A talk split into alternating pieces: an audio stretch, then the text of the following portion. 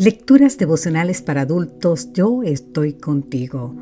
Cortesía del Departamento de Comunicaciones de la Iglesia Dentista del Séptimo Día Gascue en Santo Domingo, capital de la República Dominicana.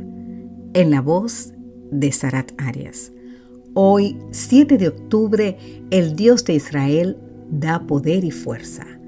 Salmo 68, versículo 35 nos dice, Maravilloso es Dios en su santuario el Dios de Israel da poder y fuerza a su pueblo. Bendito sea Dios. En Apocalipsis capítulo 3 encontramos el mensaje que Dios envió a la iglesia de la ciudad de Filadelfia, una de las siete iglesias mencionadas en el libro.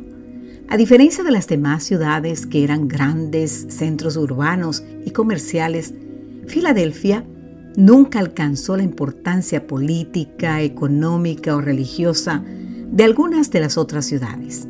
Sin embargo, a pesar de su poco valor político, económico o religioso, es una iglesia que no recibe ningún reproche de parte del Cristo resucitado.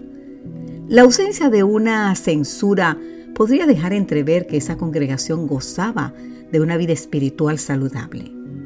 El santo y verdadero se explaya, resaltando la obediencia de dicha iglesia a las escrituras y su fidelidad en guardar el nombre de Dios.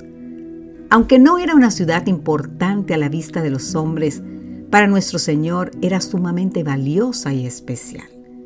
Sin embargo, a pesar de ser una iglesia victoriosa, Jesús la identificó como una iglesia de poca fuerza. Te invito a leer el libro de Apocalipsis capítulo 3 versículo 8. Ahora bien, ¿acaso no suena esto contradictorio? ¿Cómo podría tener salud espiritual una congregación que no es fuerte? Los seres humanos asociamos la victoria con la fuerza, no con la vulnerabilidad.